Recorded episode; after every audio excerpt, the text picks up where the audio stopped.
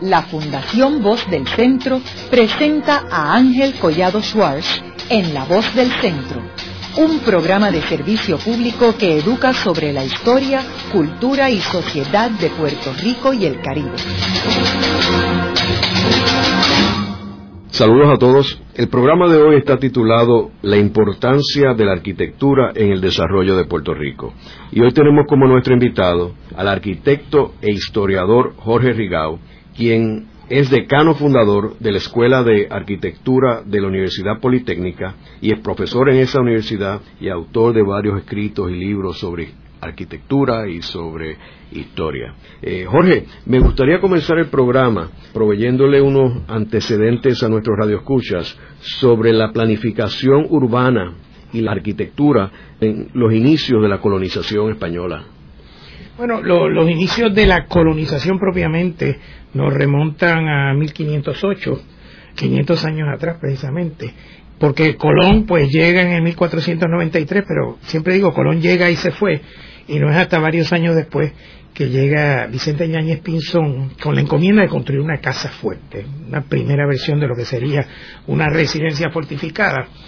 Y es en ese momento es que empieza la, la, vida de la construcción en Puerto Rico muy, muy, de forma muy precaria, de forma muy lenta, hasta el momento que yo creo que es clave y que todavía retumba un poquito en la vida diaria de nosotros, que es 1788, cuando España le interesa por primera vez medir la tierra, roturar la tierra, para ponerle un valor a la tierra.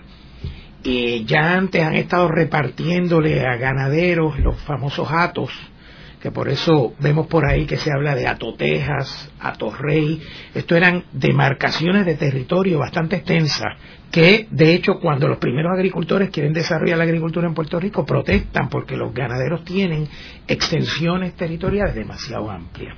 Entonces empieza el deseo de poder consolidar los pueblos. A España se le hizo bien difícil consolidar la vida en los pueblos. Tú vas a la historia de un pueblo como Mayagüez y llega el momento en que el gobierno español tiene que obligar, como dice la, reglamentación en la época, a tumbar bohíos y casetas que tenía la gente fuera del radio de campana porque querían que esos pueblos hicieran una vida urbana más intensa, más, más, continua. Se narra de que la gente vivía en los campos, muy alejados unos de otros, y que si acaso venían los domingos al pueblo a oír misa, y retirándose otra vez al café o a la caña, a lo que fuera en su momento.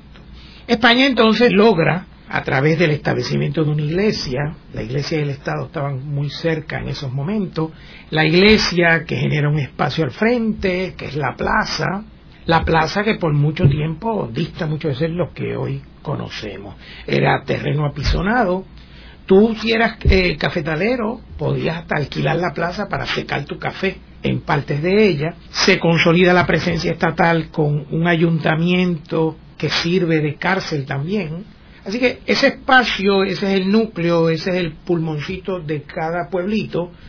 Eh, los pueblos se desarrollan lentamente.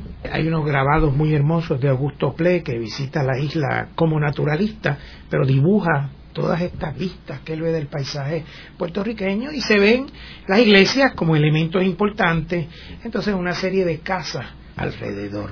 La historiadora doña Aida Caro Costa, que murió recientemente, hace uno de los primeros trabajos de la legislación municipal y de cómo España organiza a la gente en los pueblos. Y por ella sabemos que eh, solo se autorizaba a vivir alrededor de la plaza a la gente de dinero, a la gente que tenía una capacidad adquisitiva eh, importante. Así que muchas veces a mí me extraña cuando oigo a la gente hablar de aquellos tiempos y aquellos tiempos tan bonitos, idealizados, pero en realidad desde los principios hay unas demarcaciones en el urbanismo.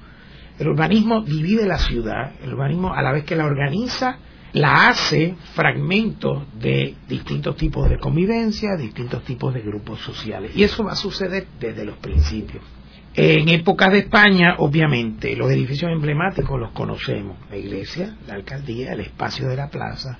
Y por supuesto San Juan va a tener uno, el gran legado de España en el Caribe, que vienen a ser las fortificaciones no podemos subestimar ni la importancia ni, la hermosura de la construcción de las murallas, a pesar de todo lo que significaron, a pesar de que en un momento dado eran un vehículo de defensa, a pesar de que siempre fueron más grandes de lo que jamás hizo falta, porque todas estas fortificaciones nunca tuvieron un gran ataque que fuera proporcional al esfuerzo que se le dedicó.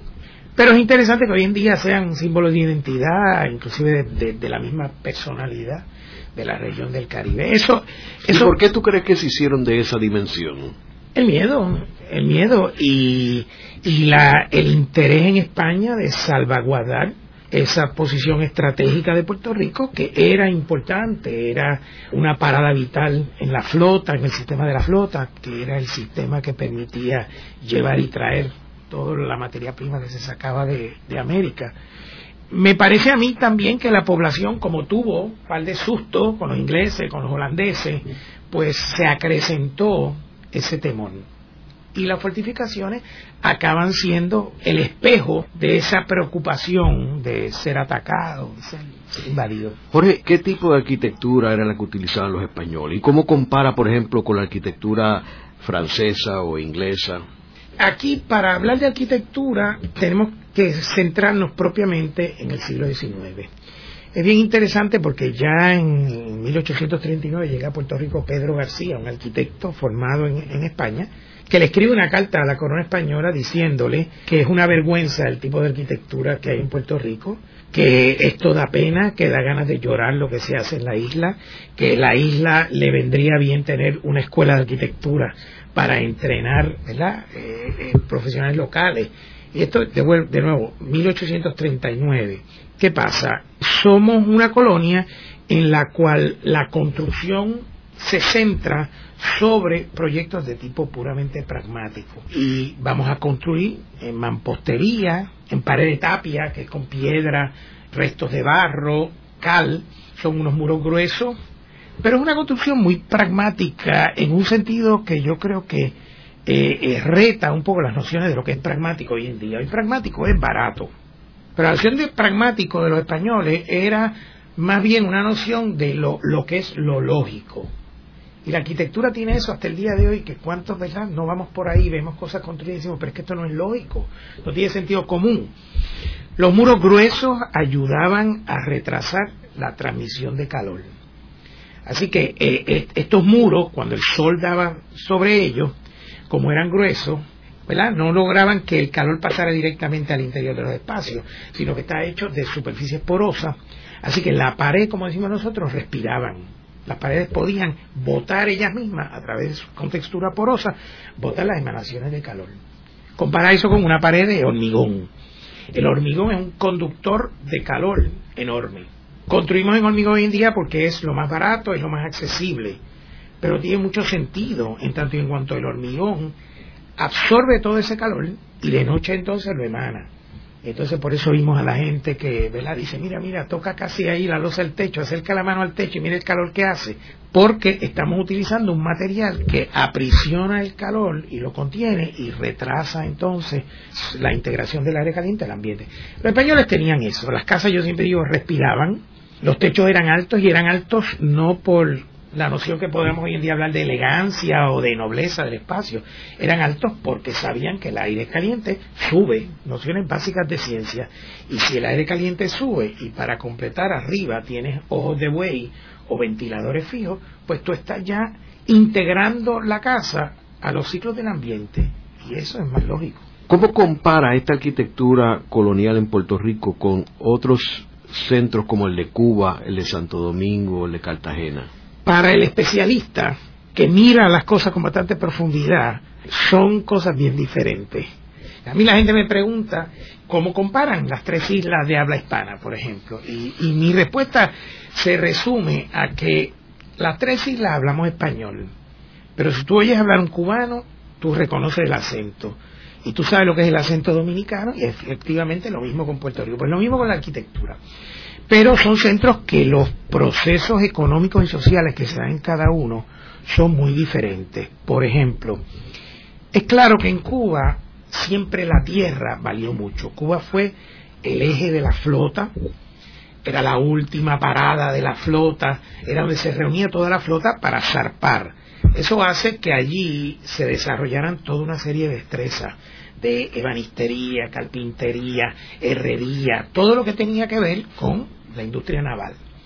Pero no solo eso, sino que era un sitio de mucho intercambio, era un sitio donde mucha gente quería ir porque allí era que estaban pasando las cosas.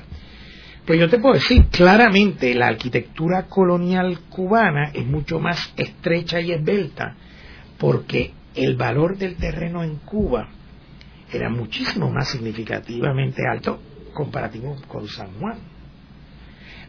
Por ejemplo, las famosas arcadas de La Habana, que todo el mundo las ve y las arcadas están lindas. Y las explicaciones usuales son, ah, pues claro, hay arcadas porque hay sol, este, el sol es terrible o llueve mucho. Pero si ese fuera el caso, pues en Puerto Rico también hay sol y llueve mucho. De hecho, La Habana tiene periodos más fríos que nosotros. Pero las, las arcadas de La Habana son producto de la especulación del terreno, que desde la época colonial empezaron los habitantes a negociar la compra del espacio aéreo. Y entonces convence. Explícale qué es una arcada. Una arcada, pues, es cuando usted va a lo largo de un pasillo que está abierto, hay columnas, según usted va por la arcada, hay columnas, pero está techado, así que está abierto, pero usted está protegido. En Puerto Rico tienen arcada la, la alcaldía, la alcaldía de San Juan tiene una arcada. Eh, en la Universidad de Puerto Rico hay arcadas a lo largo del teatro y los espacios circundantes por la torre. Eh, en Yauco hay arcadas. No tenemos muchas, no tenemos muchas. Y no es por la falta de la necesidad de cubrirnos del sol de la lluvia. Es que este tipo de recursos, la mayoría de las veces, es una estrategia para ocupar el espacio de encima de la acera. Así que arriba tú puedes tener un espacio ocupado que es propiedad privada y debajo pasa la acera como espacio público. Es una manera de sacarle partido al terreno y eh, a la misma vez darle un servicio a la ciudad. Eh, Jorge, ¿y cómo afectó a Puerto Rico desde el punto de vista de la arquitectura la invasión estadounidense en 1898? ¿Y qué efectos tuvo? A partir de la invasión, y a base de diversos programas que el gobierno norteamericano se propone desarrollar en la isla, el aspecto más importante en términos urbanos y arquitectónicos tiene que ver con los códigos de construcción que se implantan. Contrario a lo que mucha gente pensaría, las ideas que estaban ya cuajadas en los códigos españoles originales no se descartan de un trazo las ideas que aporta eh, la experiencia norteamericana, que viene de toda su trayectoria de construcción en el Caribe, el Canal de Panamá y áreas aledañas, va a nutrir las ideas que ya hemos dicho, ¿verdad?, de los españoles en términos de ideas pragmáticas pero basadas en la lógica, que van a apoyar un fortalecimiento de la arquitectura en métodos constructivos, en sistemas espaciales y en modos en que la arquitectura se ancla en el contexto. ¿Qué quiere decir esto? La arquitectura va a incorporar todo lo que pueda hacer para ser más ventilada, ser más fresca, ser más fácil de construir.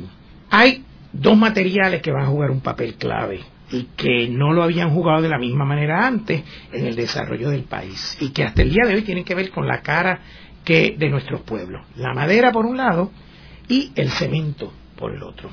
La madera entra más temprano y precisamente a través de Estados Unidos, ya en Estados Unidos se está mercadeando la madera, la industria de la madera precortada. Hoy en día para nosotros es muy fácil ir a la ferretería y pedir listones y pedir tablones, etcétera. Pero hasta que no hubo un mercado para eso, si tú querías construir madera, tenías que ir, cortar un árbol, cortar la madera, y por eso es que por un tiempo hubo bohíos que lo que tenían de paredes eran, se veían los troncos de árbol. Pero una vez el mercado de la madera precortada entra, la faz de los pueblos va a cambiar porque tú podías ir a la ferretería y comprar todo lo que necesitara. Se desarrolla el sistema de lo que llaman el, el balloon frame, que es un método constructivo fácil, y a Puerto Rico llegaban hasta casas precortadas que venían de Estados Unidos como casas de catálogo, las anunciaba Sears, las anunciaban otras casas y se construían en Ponce, en Mayagüez y en otros pueblos que precisamente en este periodo es que disfrutan de un boom constructivo tanto por la economía como por los desastres naturales. Una serie de huracanes, Asiriaco en el 99, el terremoto de San Fermín en el 18 y entonces San Felipe en el 28, esos son como los paréntesis que sirven de catalítico para que estos materiales prosperen. El, el, cemento como tal se está importando a Puerto Rico desde la época española, desde fines del siglo XIX. El cemento Portland, que, hablamos hoy en día, era una, de, las, de los tipos de cemento que venían y el cemento llega desde compañías danesas, viene vía las Antillas Menores, viene desde Venezuela, viene de muchas firmas exportadoras. Una vez el cemento entra, se deja de construir en ladrillo, porque nunca fue muy abundante la arcilla.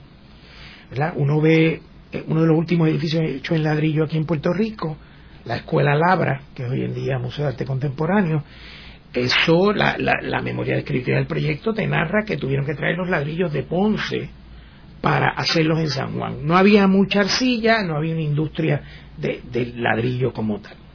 Así que entre la madera y el cemento entran a Puerto Rico pues muchas de las casas que todavía permanecen en los pueblos que conocemos, las casas con balcones, con balaustres, con techos a dos aguas, y de otra parte el cemento convertido ya en hormigón mezclado con el acero para toda una serie de construcciones que los americanos inician en la isla. La más importante, de cierta manera, la más característica va a ser la que tiene que ver con las escuelas. Toda esa colección de escuelas que varias generaciones en Puerto Rico recuerdan.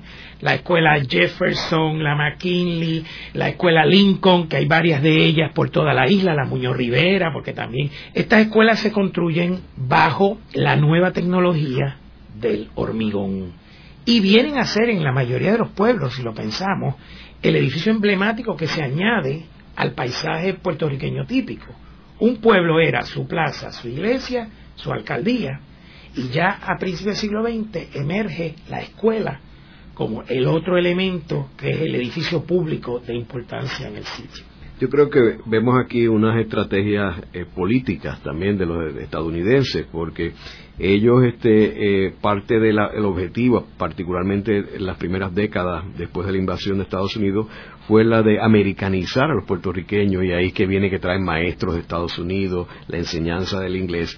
Y el otro también de la iglesia, que yo creo que es interesante porque entra la estrategia de ellos de evangelizar a Puerto Rico con las religiones este, eh, evangélicos o metodistas, eh, y entonces pues eso eso significaba que había que edificar iglesias para y, ellos. y eso se refleja claramente en sitios como Ponce, en Isabela, en, mucho, en, en, Mayagüez, en el casco del pueblo, donde cuando tú ves la iglesia protestante o evangélica, metodista, que vienen a ser las que se construyen como parte de un plan de acaparar la isla, más bien abrirla a estas nuevas denominaciones. Y ahí están en los pueblos esas iglesias que dan fe de ellos. Si están muy céntricas, te da idea a ti de que hubo un solar disponible, o, o donaron una propiedad, o se quemó una casa, porque ya los centros estaban bastante consolidados para esto. Si está muy afuera, pues quiere decir que en el momento de hacerla no había terreno disponible. Lo otro que, que, también hay que mencionar, en parte porque es de los intereses que estamos explorando ahora recientemente, es todo el esfuerzo norteamericano por la infraestructura. Y uno de los proyectos más espectaculares que se hacen en la isla son los canales de riego que se hacen en el norte de la isla, para áreas de Isabela, Quebradillas y Aguadilla, y en el Valle de Laja un poco más tarde. Pero estos fueron unas empresas de, de picar monte para hacer canales de agua que hasta el día de hoy están abiertos, funcionan, suplen de agua esa región y esperamos que pronto se conviertan en unas rutas de ecoturismo para que la gente pueda caminar por ellos y apreciarlo. Eh, los americanos por lo tanto, van, van a ayudar a transformar la fisonomía del pueblo de manera drástica. Ya más adelante los cambios van a ser de un impacto mayor cuando después de la depresión, que es un momento donde se construyen de nuevo escuelas, represas, eh, los proyectos de los grandes parques como el Yunque, Guabate, etcétera, cuando ya entremos en los 40, Puerto Rico va a experimentar el gran cambio, porque el cambio no es enorme, no es en la, en la guerra hispanoamericana, sino cuando el mundo entero repiensa qué es lo que debe ser la ciudad. Y es un momento eh, al cual uno se tiene que posicionar con cierta ambivalencia. Estamos hablando de los años 40, cuando en el mundo entero las ideas del movimiento moderno hacen pensar que la ciudad hay que repensarla desde cero.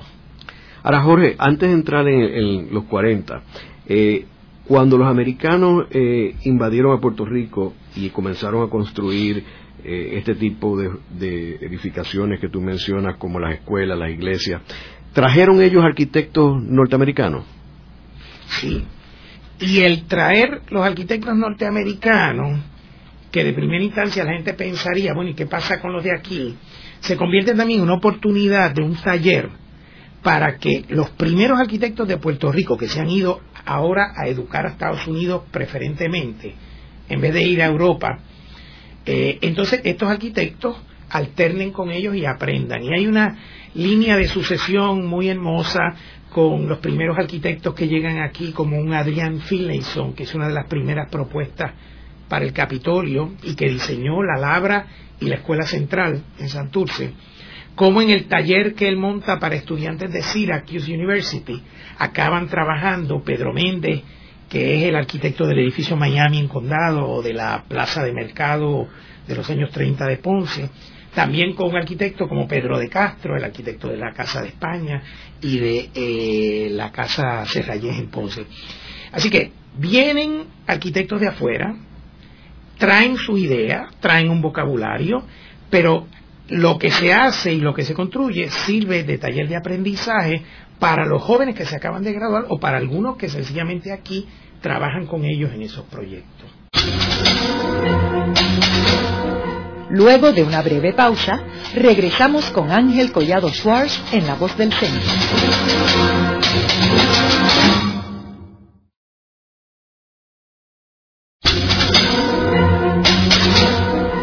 Regresamos con Ángel Collado Schwartz en La Voz del Centro. Continuamos con el programa de hoy titulado La importancia de la arquitectura en el desarrollo de Puerto Rico. Hoy con nuestro invitado, el arquitecto e historiador Jorge Rigau.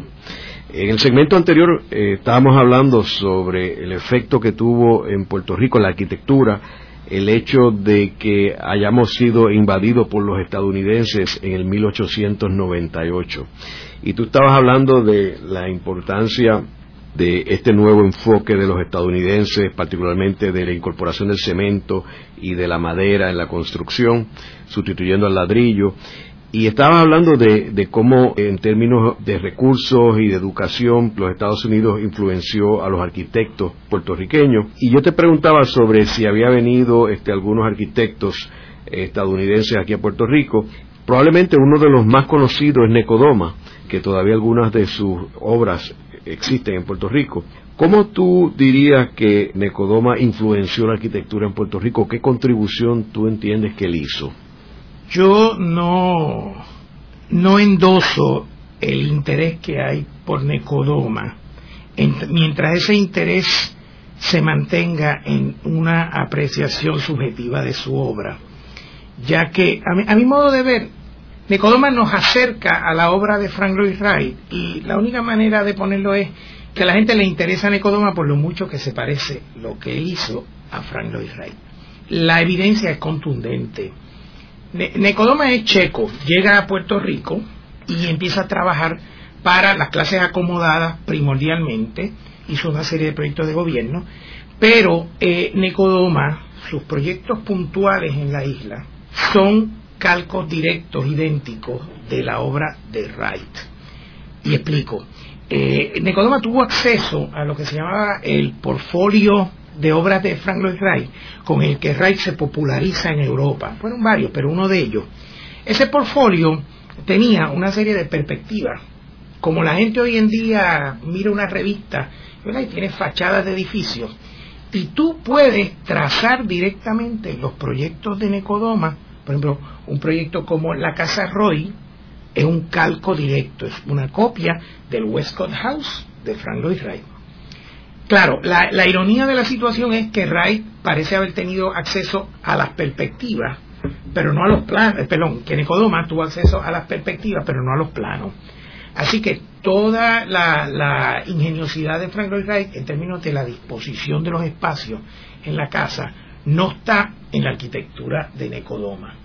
Entonces, tú no puedes evitar preguntarte, cuando tú apropias el trabajo de otro y haces de la idea que lo puedes pasar como tuyo, pues yo creo que en, ese riesgo que se corrió Necodoma hay implícito, ¿verdad?, una cierta ofensa al pueblo puertorriqueño, porque Necodoma asumió que los puertorriqueños nunca iban a saber quién era Frank Lloyd Wright. Y yo eso entiendo que tú solo te lo juegas cuando tú estás en una posición de tú te crees, ¿verdad?, que estás por encima de lo que puede hacer el conocimiento o la inteligencia de otra gente.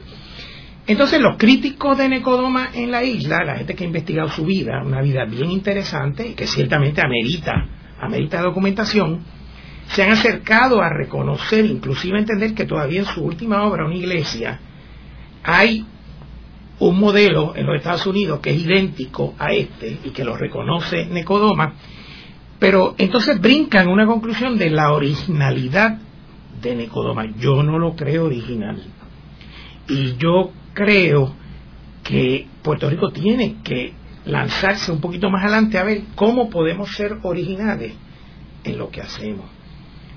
Y por lo tanto ha perpetuado un culto a una figura cuyo culto se basa específicamente en que la arquitectura está es ornamentada, la arquitectura es hermosa, la arquitectura es bonita, pero no es producto de él, no es producto de él porque la, eh, la dimensión de la copia va hasta la forma de los árboles, las figuritas que están en la perspectiva, las hojitas en los árboles, o sea, estamos hablando de un caso de derechos de autor que hoy en día no procedería en ningún sitio.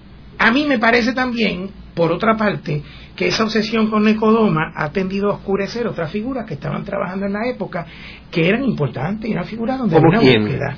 Te puedo dar el ejemplo más, más contundente es Alfredo Viechers, eh, hijo del cónsul de Prusia en Ponce, ponceño, eh, nacido y criado allí, que va y se ocupa en la Escuela de las Bellas Artes en, en, Francia, y entonces vuelve a Ponce a principios de siglo y desarrolla una serie de proyectos notables como puede ser la Casa Villaronga, que es la casa en Ponce que está en una esquina y tiene una rotonda arriba, el monumento a los bomberos y muchas otras casas, la, la logia Adelfia en Ponce. Pero él no solo, en Ponce hay figuras como Blas Silva, Juan Bertoli, eh, sencillamente nombres que no se conocen, no se han investigado al nivel que ameritan. Eh, Luis Perocier, por ejemplo, un personaje interesantísimo en Puerto Rico, eh, que logra, a pesar de ser negro, el poder ubicarse en la sociedad de Mayagüez y del sur y hacer casas para las casas acomodadas. Y hago la aclaración por la época en la que estamos hablando. Las figuras son muchas. El mismo eh, Manuel Domenech, que es por quien tenemos la avenida Domenech en Atorrey. Manuel Domenech es un personaje interesante, arquitectos que no solo eran diseñadores, este se entrenó en Rensselaer, pero se involucra en la política y acaba siendo un personaje de la política de Ponce. Hay varios así, pero, pero poco a poco los estudios y los intereses en esa vida han ido aumentando y ya hay varias gente que está mirando quiénes fueron. ¿Y qué sucede en la década del 40?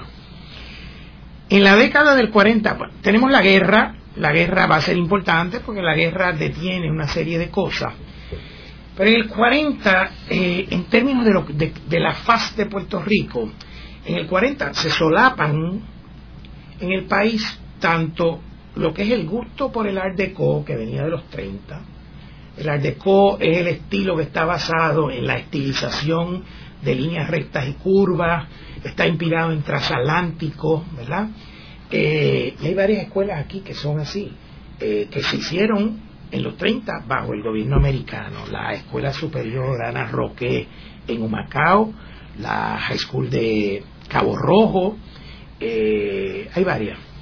Y entonces está por un lado el estilo de Art Deco, está el gusto por lo que llaman el Spanish Revival, las tejas, los arcos, los cristales a colores.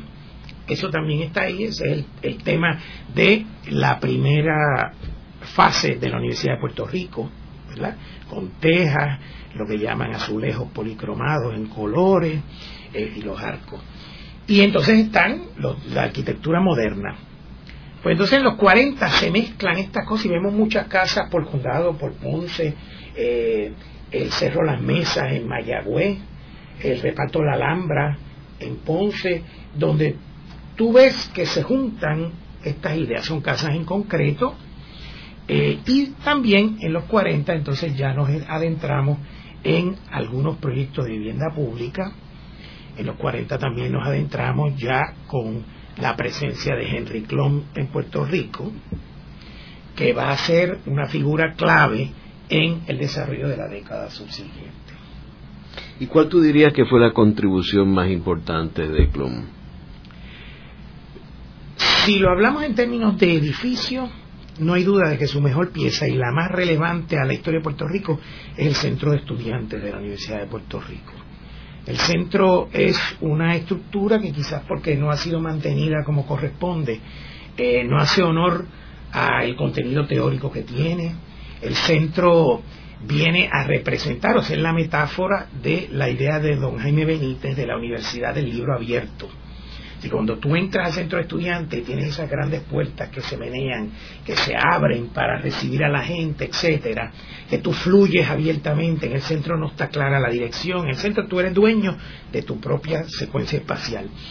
En ese sentido, eh, esa pieza que también está ubicada en el recinto para representar que contrario al eje de la universidad, el eje formal tradicional, de la avenida de la universidad, el área verde al frente, la plaza Valdorio de Castro, el teatro y la torre, todo eso alineado, Clon plantea la nueva universidad en un ángulo, una diagonal, vamos en una dirección nueva. Y ese es el edificio que literalmente, en el plan maestro, tú lo ves, hace el giro y entonces establece la dirección a lo largo de la cual entonces vienen la nueva escuela de leyes, comercios sociales. Eh, es un edificio de mucho contenido, de mucha belleza espacial. Así que a nivel de espacio, sí, a nivel de, edificio, esa es la pieza señera. Un poquito más amplio, abarcando muchos temas de su arquitectura, pues la noción de recordarnos, ¿verdad? Yo creo que Klom subraya con una sensibilidad que hay que reconocer que muchas veces es gente de afuera la que la valora debidamente, de recordarnos en qué clima vivimos, en qué ambiente estamos, ¿verdad? Eh, Klom hace una arquitectura sumamente elegante sin ser lujosa. Esta no es arquitectura de adorno, esta no es arquitectura de elementos caros. El lujo es el espacio, el lujo es la ventilación, las cosas que nos hemos olvidado que nosotros podemos capitalizar sobre ellas. ¿Y cómo impactó a la arquitectura en Puerto Rico? Clon es uno de los que trae el vocabulario del movimiento moderno a Puerto Rico. Cuando el Estado Libre Asociado se está estrenando, disfrutamos de un momento en Puerto Rico en el que el gobierno estaba dispuesto a apostar a la vanguardia. Actualmente y por muchos años ya, el gobierno no apuesta a la vanguardia. El gobierno construye edificios que se parecen a lo que se está haciendo en otro lado, que es de acuerdo a lo que ya se está haciendo. Pero Muñoz Marín, los Moscoso, ellos apuestan a que en la vanguardia radica la posibilidad de expresar progreso y una nueva manera de pensar. Y ahí están las piezas, el aeropuerto, la nueva puerta del país, con todas aquellas partes que ya no tienen, los estanques, los lotos, los peces a colores, las banderas de todos los países, la fuente que tiraba el spray de agua, el acceso subterráneo, nada de eso queda, eso está en la memoria de algunos. Pero está el Hotel Hilton, que para su época fue un hotel trascendental en el desarrollo de la historia hotelera, el mismo Hotel La Concha, la Corte Suprema, estas son las piezas emblemáticas que construye el Estado Libre Asociado y que hasta el día de hoy perviven como una de las piezas más importantes de la arquitectura del país. Ok, varias de las que te mencioné son de la firma Toro y Ferrer, pero de Clom, entonces vamos a ver que cuando el gobierno busca las piezas emblemáticas en la educación, entonces tenemos el recinto de Río Piedra, y el recinto de Mayagüez, que no se puede subestimar, porque Mayagüez Clon tiene que resolver unos problemas de cambios de niveles. El campus está en dos niveles diferentes. Así que un edificio como el del Centro de Estudiantes de Mayagüez, él tiene que resolver cómo la gente entra por un nivel y sale por otro. Pero si bien, si bien Toro y Ferrer son los que representan al Estado en lo que vienen a ser sus funciones oficiales, en el aspecto educativo de esa modernidad renovada, viene a ser Henry Klum. Y en términos de las viviendas, eh, el urbanismo, ¿Qué efecto tuvo eh, esta arquitectura? Si uno quiere entender cómo cambiamos de pensar respecto a la vivienda, uno podría irse y visitar la urbanización Rupert, pero también ir a visitar lo que se llama la urbanización Morey Campos en Ponce. Estos son dos edificios, dos complejos de vivienda, construidos con el mismo modelo de casa, las casitas en hormigón, una mezcla, como estaba diciendo para la época, un poquito de Art Deco, pero arcos del Renacimiento español. En los dos complejos se usa el mismo tipo de casa. Cuando te hablo de Roosevelt, te hablo por ahí por la César González, eh, el cine Roosevelt, la iglesia de la Merced. Y ahí vemos cómo en ese fue el momento donde nos convertimos o nos inclinamos hacia la suburbia. En Ponce las casas están como se acomodarían en un pueblo tradicional. Todas las casas están pegadas, tienen su patio propio, hay un pasadizo o pasaje peatonal, que tú estacionas tu carro y tú entras a tu casa por un, pasillo amplio abierto, un corredor abierto urbano. De hecho hay otro corredor solo para la basura y, lo que vienen a ser los servicios.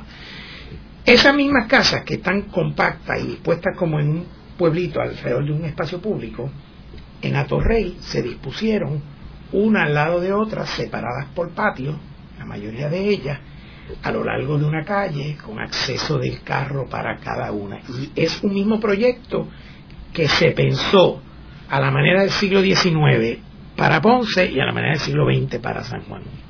Y empezamos a valorar, a revalorar la idea de proveerle a cada quien su casa que siempre ha sido el sueño de mucha gente y que muchos factores van a influir en que esa idea entonces despegue.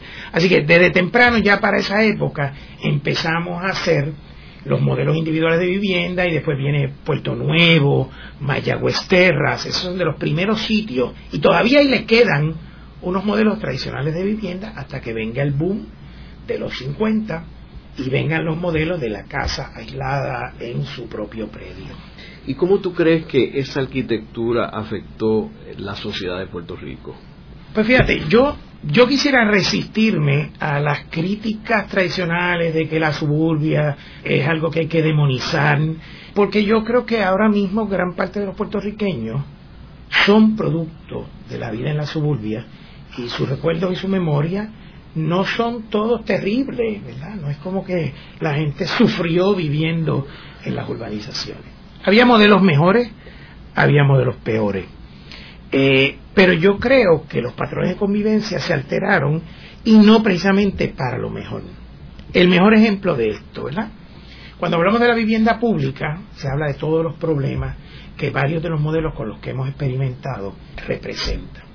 Tú puedes irte a Puerta de Tierra, que es nuestro resumen de experiencias de vivienda.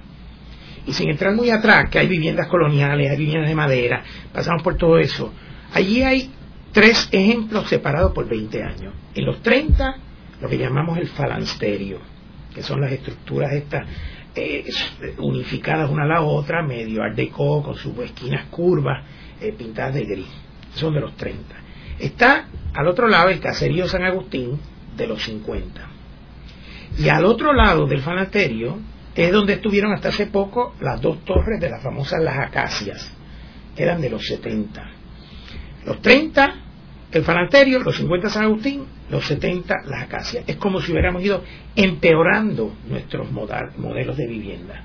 Las acacias las tuvimos que destruir porque el problema social que se dio con la conglomeración de tanta gente en un mismo punto, tanta gente que ninguno tenía ningún sentido de apropiación o de pertenencia con el espacio abajo.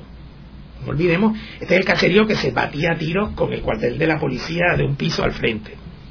Mientras que allí mismo al lado está el falansterio. El falansterio, con su modelo tradicional de tres pisos de alto, cuatro, apartamentos que comparten espacio común, porque todo eso está organizado alrededor de un espacio comunitario y unas áreas comunes, es el modelo de vivienda pública de Puerto Rico donde menos, menos cambio de dueño ha habido. Obviamente es un modelo que fomenta comunidad, la gente que vive ahí le gusta vivir ahí, hay un sentido de, comunitario que alienta la vida en conjunto, porque sin ese sentido Tú puedes hacer la vivienda que quieras, pero no funciona. En la medida en que fuimos cambiando esos modelos, agigantando los núcleos, se dificulta más el sentido de pertenencia. Y eso es en vivienda pública, como puede ser en un condominio de clase medio, clase alta. Si es demasiada gente, hay una cierta imposibilidad de relacionarte. Falansterio trabajó con nociones antropológicas sociales de lo que es el clan y de que 40 familias es como lo más que tú puedes más o menos aglutinar sin que haya ese enajenamiento. Pues ahí está, y sigue siendo un gran ejemplo del periodo, sigue siendo un gran ejemplo del periodo.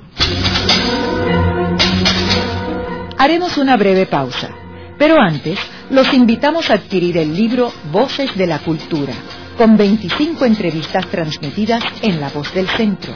Procúrelo en su librería favorita o en nuestro portal.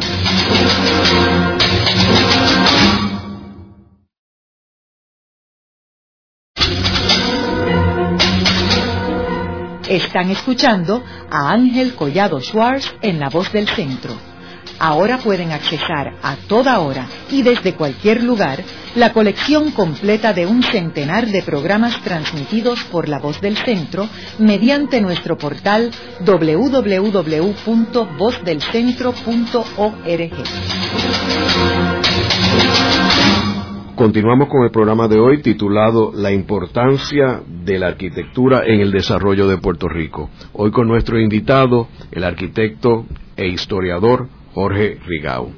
Jorge, estábamos hablando en el segmento anterior sobre el falansterio en Miramar y cómo esa arquitectura y esa estructura había sido tan efectiva en los 30 cuando se edificó y sigue, continúa siendo efectiva. Eh, ¿Cuál es la historia de este falansterio? el falansterio se construye eh, como una de las primeras respuestas a fenómenos que sabemos que sucedieron en toda Latinoamérica, como la migración campo-ciudad, y en el caso de Puerto Rico, relocalización de gente de arrabales en vivienda más digna. Pero este es un primer ejemplo que construye el gobierno en momentos en que está muy enfrascado con luchas con los sindicatos obreros, para atraer a la gente a vivir eh, luego, después de años donde sabemos que la gente se está reubicando, hay mucha gente desposeída, los, los que eran agregados o los que vivían en territorios de caña que los hacen salir, inmigran a la ciudad. Y entonces se construye esta pieza, es una pieza de arquitectura contemporánea de aquel entonces, la gente la encontraba muy dura, eh, se construye en hormigón armado, ah, recientemente la han pintado, pero estuvo por años sin tenerse que pintar. Y se llama falansterio por una cosa muy curiosa. Desde ya, principios del siglo XX, con toda la atención y el reclamo que hacen hacia sí mismos los obreros, pues se hablaba de la necesidad de proveer vivienda adecuada a todos los trabajadores. Y en Francia, un ideólogo llamado Charles Fourier habla, y es a quien se le atribuye lo que se conoce como la noción del falanster, que es la vivienda donde se van a agrupar los obreros todos democráticamente y de la misma manera. Por mucho tiempo se ha hablado de que esto es, esto es lo que inspiró el falansterio, pero es una historia un poco más curiosa en términos de cómo los medios se han manipulado siempre. La historiadora Luz Marí Rodríguez supo entender que hoy le decimos falansterio, pero en su momento la clase obrera denuncia a esto que se llamaba Tenement Housing Number 2, Tenement Housing Number 2, y dice que los obreros no se van a querer ir a vivir allí en protesta contra el gobierno porque eso lo que es es un falansterio.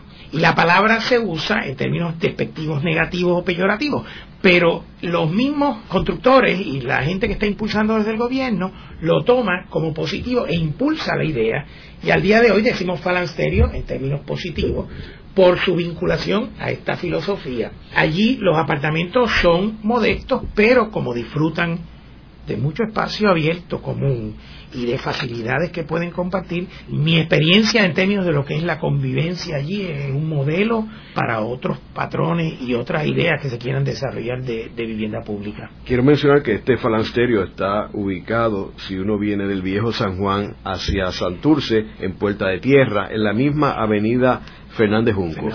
Jorge, ¿y qué sucede en la década del 50 y del 60? Yo creo que hay dos procesos, uno más evidente que otro.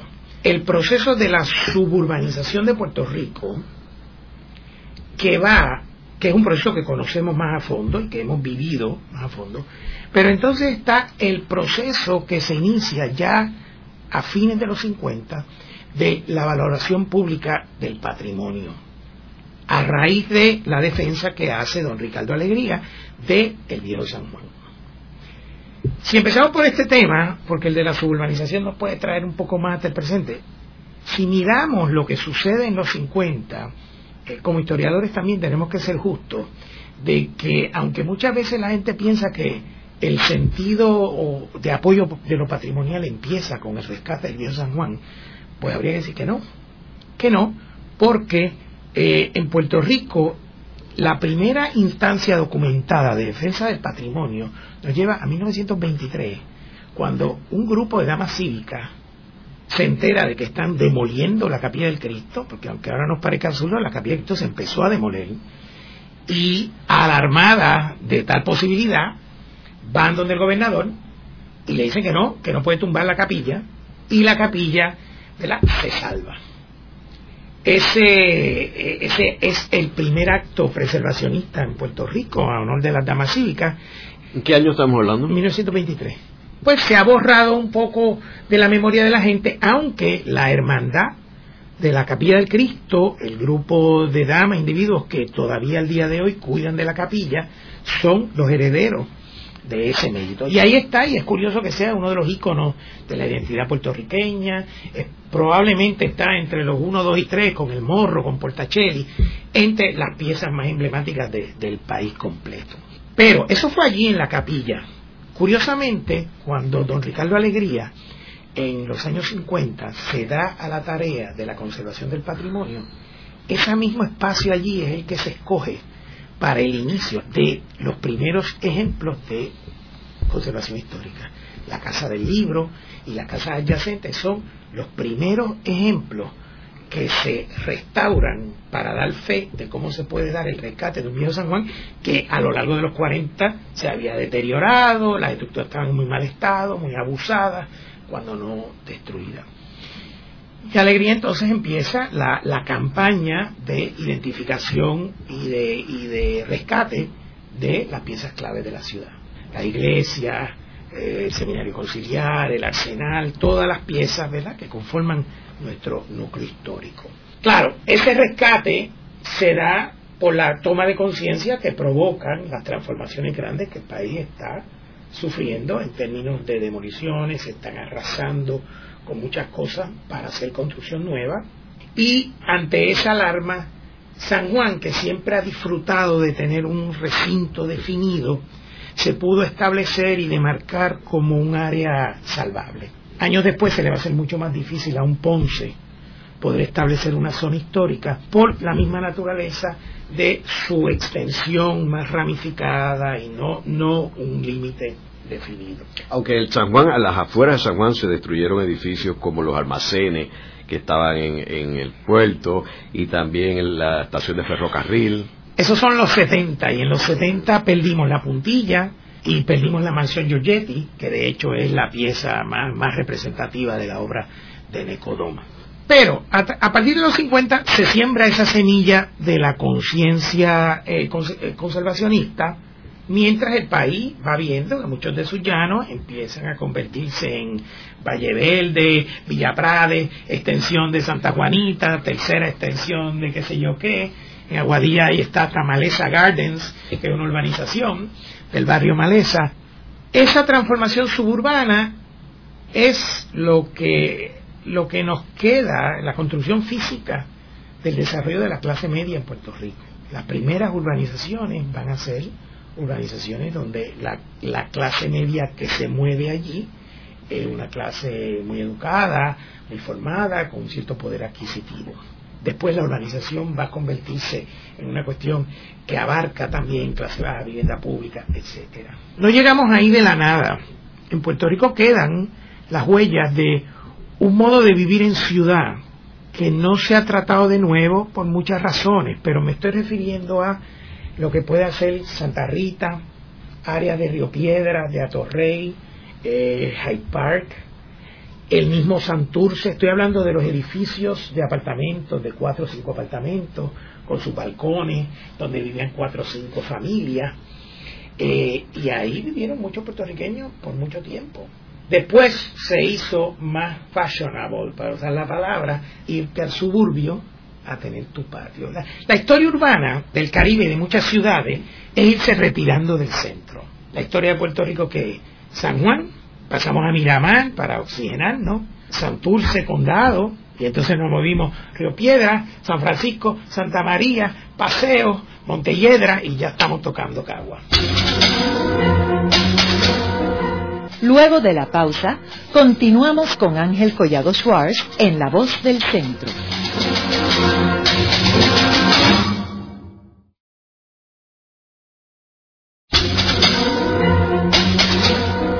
Continuamos con la parte final de La Voz del Centro con Ángel Collado Schwartz.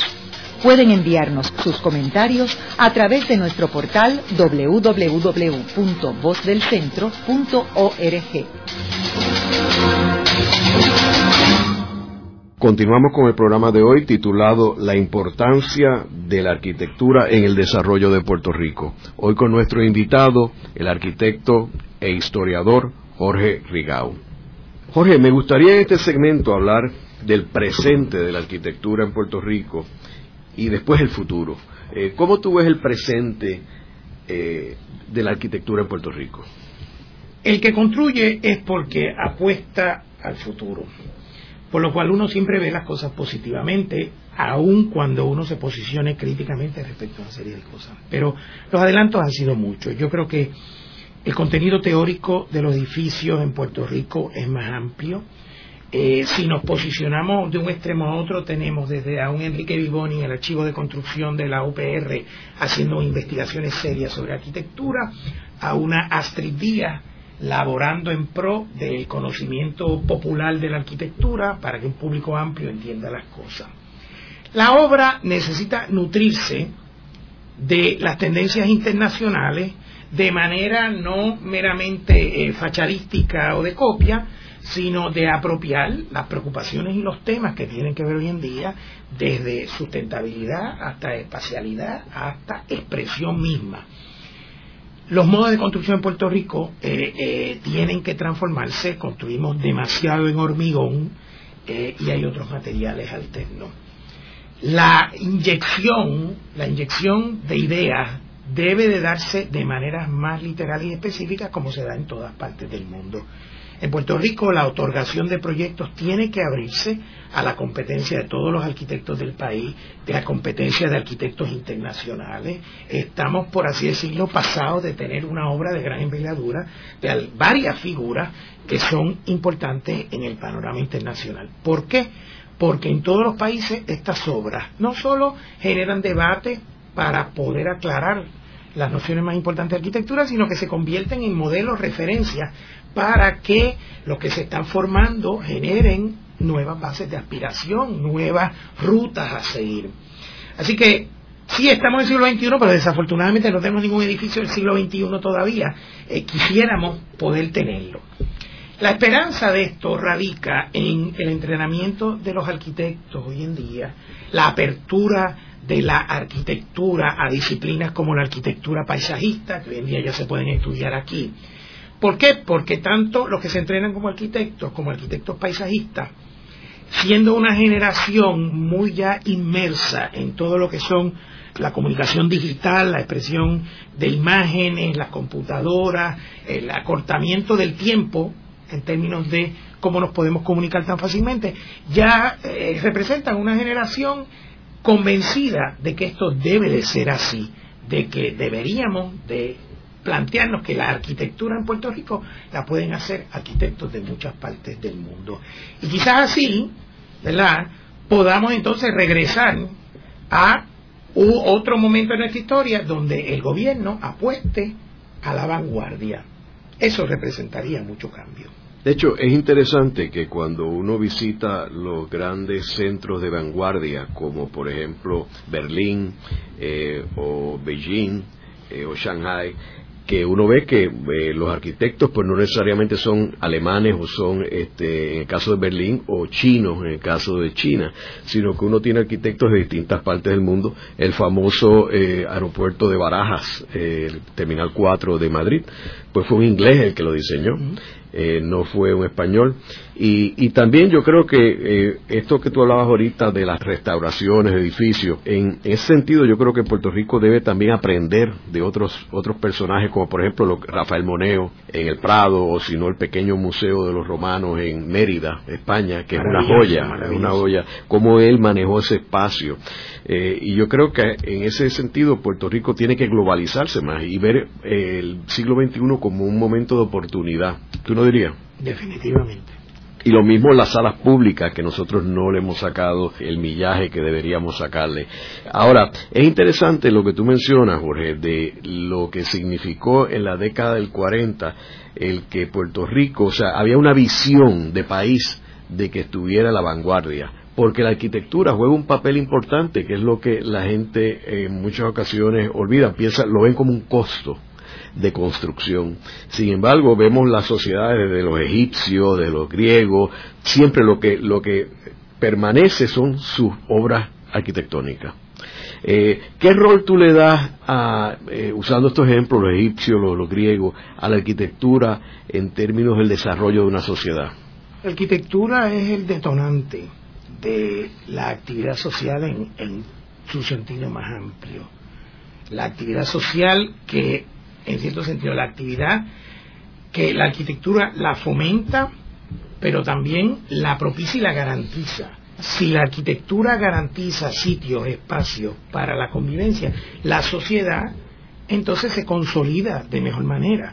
Pero si hacemos proyectos que se hacen con poca voluntad, poco dinero, ningún interés en darle mantenimiento o seguimiento, al estar matando los mismos espacios que hacemos, estamos precluyendo la posibilidad de que la convivencia se consolide como tal. Y esa es la importancia de que los gobiernos, la empresa privada, todos identifiquen cada gesto de arquitectura es un gesto de hacer ciudad. Cada gesto de hacer ciudad es el gesto de hacer el escenario de la actividad humana. Si fallamos en el principio en los pasos, no podemos tener unas expectativas muy altas, porque los problemas empiezan en el momento en que la arquitectura no se concibe dentro de ese rol extendido que siempre ha reclamado. Eh, Jorge, ¿y el Colegio de Arquitectos juega un papel en este tipo de dirección? Claro, el Colegio de Arquitectos agrupa a un gremio que siempre ha sido más reducido de lo que quisiéramos que fuera en la isla, pero a través de sus 30 años ha articulado una serie de posiciones en las que está claro su respaldo a la vida urbana, está claro su respaldo a aquellos aspectos que son conducentes a esa convivencia de la que estamos hablando. Y el colegio ha auspiciado estudios, publicaciones, el colegio ha trabajado en pro de la sociedad. Que no nos oigan tanto como quisiéramos, definitivamente, pero seguimos hablando, ahí está, y ahí están los argumentos con los cuales hemos esgrimido la necesidad de que las prioridades en este país atiendan un poco más la arquitectura. Yo quisiera por último mencionar un caso que, es único en Puerto Rico, de un municipio que fue diseñado eh, por eh, los españoles y que yo vi el otro día un plano de la pequeña ciudad como era cuando se llamaba San Ildefonso en Culebra y tenía su placita en el medio, su iglesia, etcétera. Y esa ciudad los americanos decidieron a principios del siglo que se tenían que mudar y cogieron y mudaron todos los residentes a la bahía, al muelle donde está este, el muelle principal, que es el pueblito de Dewey. Entonces uno ve cómo ese pueblito de San Ildefonso era perfecto, diseñado según los patrones españoles, y lo tumbaron completamente. Y entonces mueven a, a, donde ves todo lo que no debe ser un diseño urbanístico, porque no tiene ningún tipo de, de tránsito, ni lógica, ni fluye eh, las personas, y fue improvisado, la creación de un pueblo improvisado. Y yo creo que es un caso único en Puerto Rico, eh, de un pueblo español destruido por los americanos y la versión eh, de estadounidense.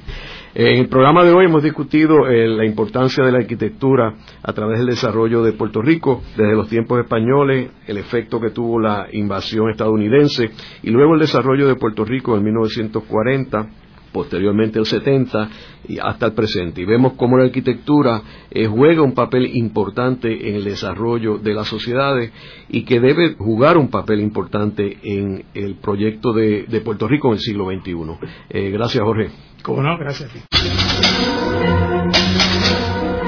Esta ha sido una producción como servicio público de la Fundación Voz del Centro. Los invitamos a sintonizarnos la próxima semana a la misma hora. Y recuerden que pueden adquirir el libro Voces de la Cultura en su librería favorita o en nuestro portal.